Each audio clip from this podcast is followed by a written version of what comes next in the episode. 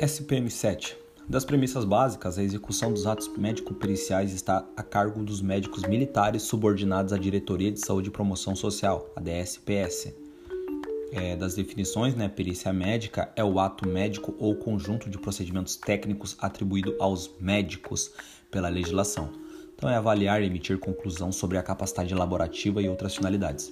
Da inspeção de saúde, que é a IS, é realizada por perícia médica oficial, PMO, da MPI juntas. É competência exclusiva dos médicos da corporação. É uma determinação formal de autoridade competente. Então pode vir com pegadinha aí dizendo que é atribuído aos é, enfermeiros, sei lá, alguma coisa desse tipo. Mas tem que tomar cuidado com essa palavra médicos, ela tá até trazendo em negrito. E tá nessa parte de inspeção de saúde, tá falando que é uma determinação formal de autoridade competente em vermelho. Então é uma coisa importante. O médico perito e sua relação com a polícia militar, né, o perito gozando de plena autonomia, tem dever de informar aos setores próprios da polícia militar sobre os resultados da perícia médica. Então ele tem o dever de informar. Sua atuação deve ser pautada pelo Código de Ética, de, é, Código de Ética Médica. É vedado ao perito sujeitar-se às demandas administrativas que contrapõem o seu parecer. Então, se tiver uma demanda administrativa que possa contrapor o seu parecer, ele tem que se, se eximir disso, né? É vetado a ele. É vedado.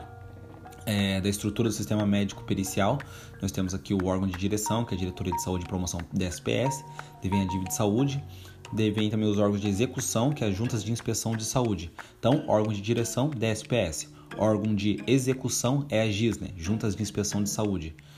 Exemplo, a JMC é, médicos peritos isolados, MPI, formações sanitárias.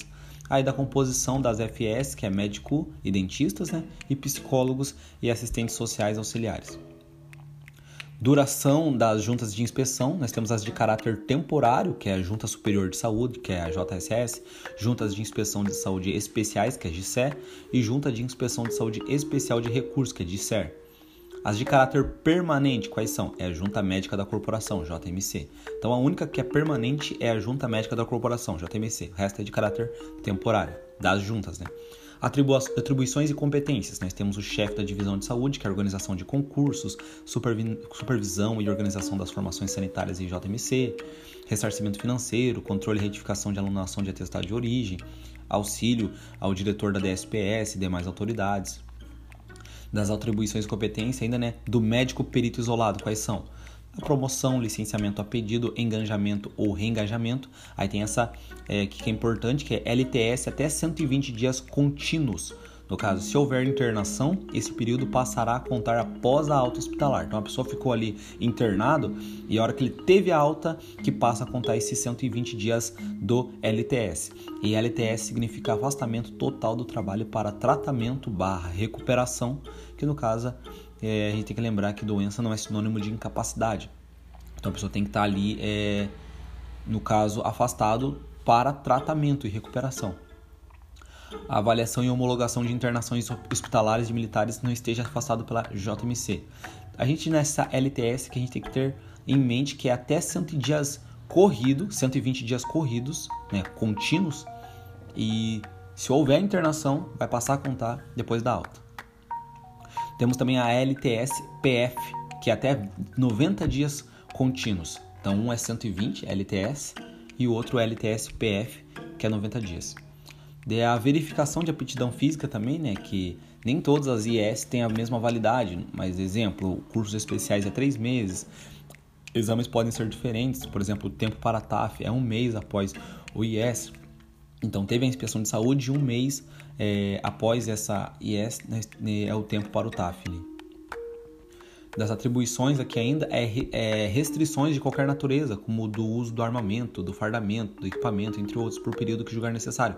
Então, pode ser dado é, que vai ter uma restrição no seu armamento ali, né, por parte do, do médico perito, por alguma razão que ele achar necessária, que ele julgou necessária. Então ele vai ter também a avaliação do porte de arma para policiais militares da ativa e CETISP, lavramento de documentos sanitários, retificação de documentos sanitários, solicitação de exames complementares, controle periódico de saúde anual. Então, controle periódico de saúde anual, preferencialmente no mês de aniversário do policial militar. das avaliações periciais em residência ou instituições de saúde quando necessário e renovação do CETISP. Então, se dizer que ah, não é possível fazer avaliação pericial em residência. Não, tá errado. É possível sim, ou instituições de saúde quando necessário. Agora, das atribuições da junta da corporação JMC, tem também a parte do LTS a partir de 100 dias, 120 dias contínuos, daí é por videoconferências. Então, essa avaliação ali, é, essa avaliação não, essa questão do LTS é pela junta médica da corporação, de 120 dias contínuo ali, né? Mas é por videoconferência. É, avaliação e homologação de internação de hospitalares de militares que já estejam, né? e que já encontram-se afastados pela JMC. Tem também o LTS PF por mais de, por mais de 90 dias. Em grau de recurso, revisão dos militares já inspecionados pela GCEL e MPI. É para os policiais de questão de reforma, melhoria de reforma, isenção de imposto de renda, revisão de ato de reforma. Então, isso é tudo atribuição da junta médica da corporação. Da indenização por invalidez permanente, licenciamento ex officio, fins de justiça e disciplina, é, movimentação por motivo de saúde, entre, outras. É, da licença para tratamento de saúde, que é o LTS. Militares em LTS não concorrem à promoção, bem como não podem ser inspecionados para TAF ou cursos de qualquer natureza. Essa aqui é importante, hein? Então, pessoas que estão em LTS, que é licença para tratamento de saúde, é, militares em LTS não concorrem à promoção. E também não podem ser inspecionados para TAF ou curso de qualquer natureza. E lembrando, LTS até 120 dias corridos. Se ele estava internado, vai passar a contar o prazo depois que ele recebeu alta.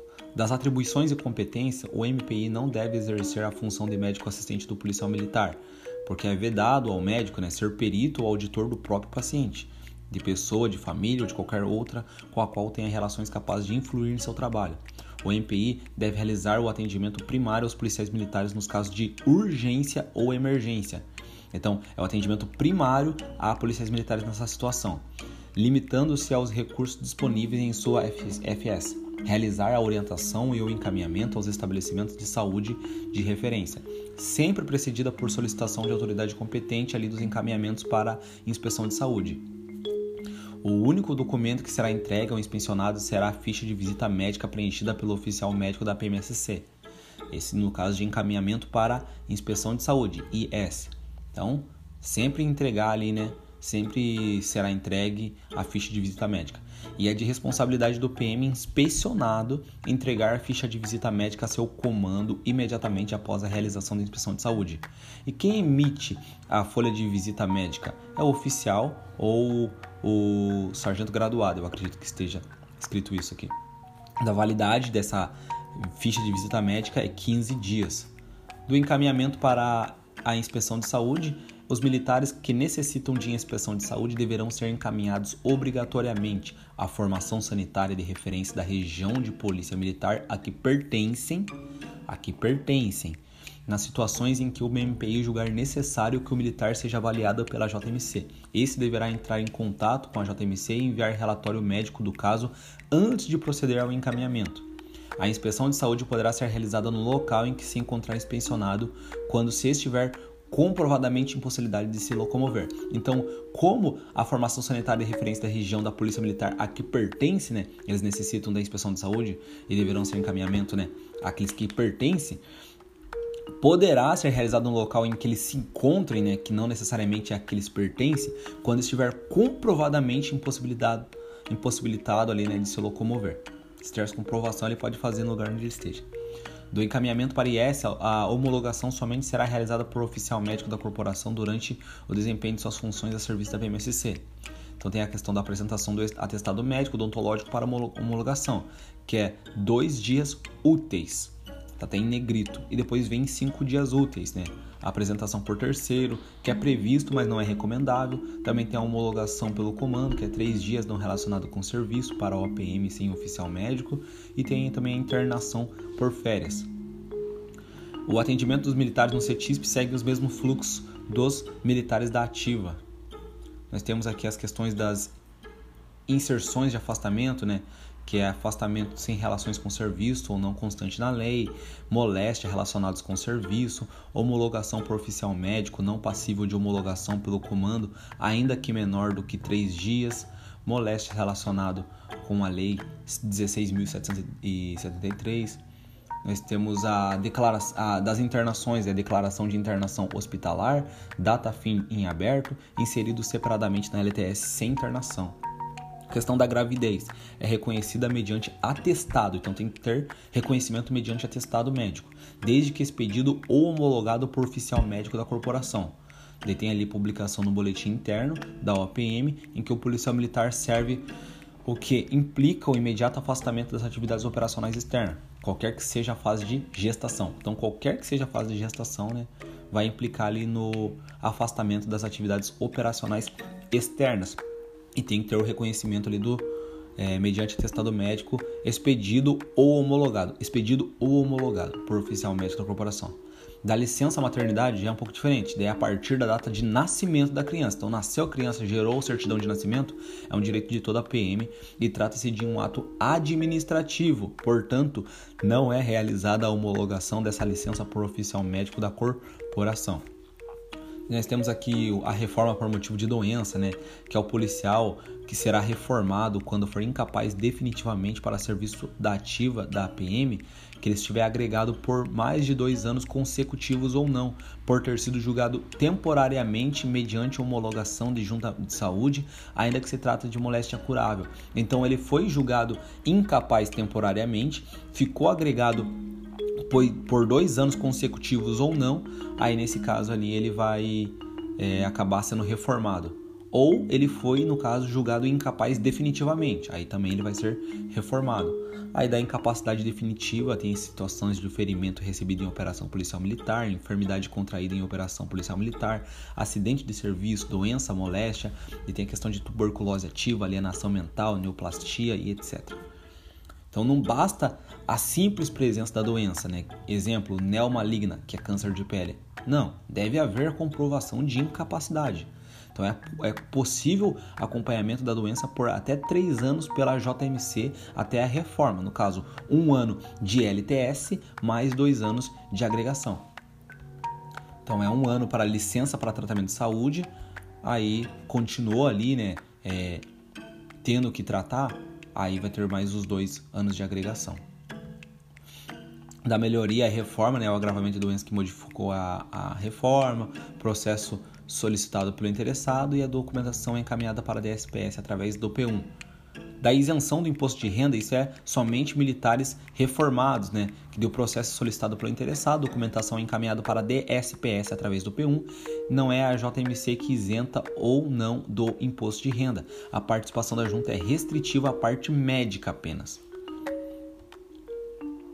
Então, a respeito ali do, da indenização por invalidez, que a indenização é por ato em serviço, em serviço, e o processo solicitado pelo interessado e a documentação encaminhada para a DSPS através do P1.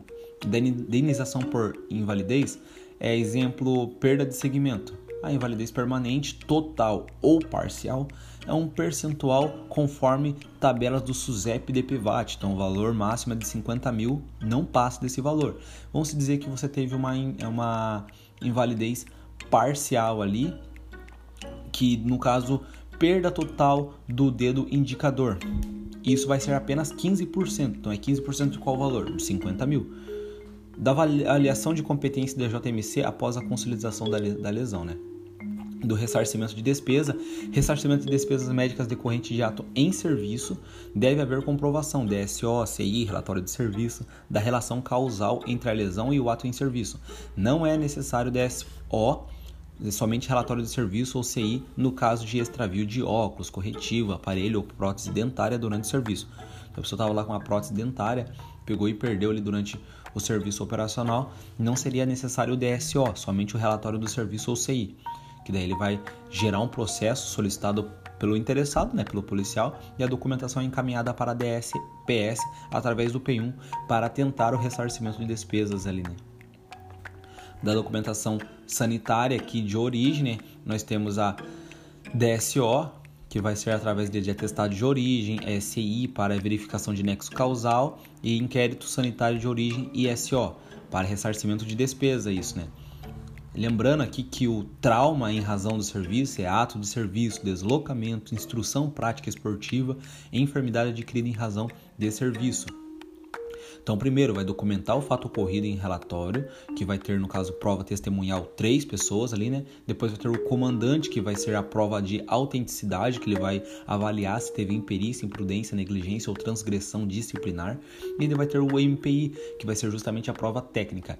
Todo DSO deverá ser controlado pela inspeção de saúde IS sob pena de nulidade é, do atestado de origem, né, uma lesão decorrente de acidente de serviço que não pode ter havido imprudência, negligência, imperícia ou transgressão disciplinar. Aí informações fornecidas pelo comando, oficial médico e parecer técnico, daí vai para o P1 do atestado de origem, né, uma lesão mínima, lesão com potencial de complicação ou sequela, é o prazo de 20 dias úteis, 10 mais 10, para a confecção, o dia do acidente não é contado. Vai ser em três vias, uma para o PM, uma para o P1 da OPM né, e uma para a DSPS. É realizado por oficial médico da FS. E tem um exemplo aqui do, do atestado de origem, tem até em certinho assim tá nono batalhão de polícia militar. Ele tem toda a prova testemunhal ele tá toda uma descrição né, dessa prova testemunhal. Depois vem a prova técnica depois vem a prova de autenticidade. É, do nexo causal né no caso expirado o prazo né para o AO doença adquirida em ato de serviço ou complementação ao O. Não tem prazo para ser realizado, não pode ter havido imprudência, aquela mesma coisa. Depois, informações fornecidas pelo comando, SPS, oficial médico, parecer técnico e DSPS. É realizado pelo oficial médico da FS. Inquérito sanitário de origem, ISO, são casos muito específicos, necessitam de investigação aprofundada.